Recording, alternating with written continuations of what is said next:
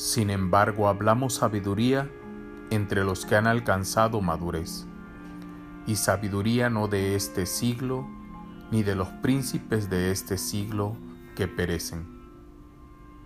Mas hablamos sabiduría de Dios en misterio, la sabiduría oculta, la cual Dios predestinó antes de los siglos para nuestra gloria, la que ninguno de los príncipes de este siglo conoció, porque si la hubieran conocido, nunca habrían crucificado al Señor de gloria.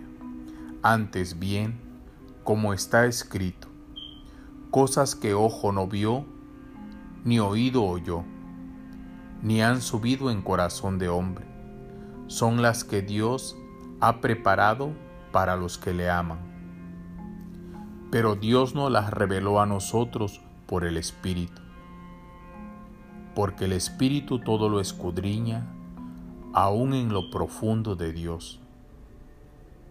Porque, ¿quién de los hombres sabe las cosas del hombre sino el Espíritu del hombre que está en él?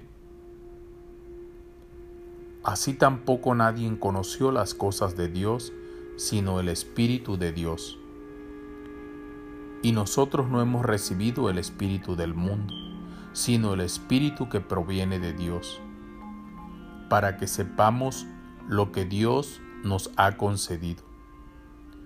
Lo cual también hablamos, no con palabras enseñadas por sabiduría humana, sino con las que enseña el Espíritu, acomodando lo espiritual a lo espiritual pero el hombre natural no percibe las cosas que son del Espíritu de Dios, porque para él son locura, y no las puede entender porque se han de discernir espiritualmente. En cambio, el espiritual juzga todas las cosas, pero él no es juzgado de nadie. Porque, ¿quién conoció la mente del Señor? ¿Quién le instruirá? Mas nosotros tenemos la mente de Cristo.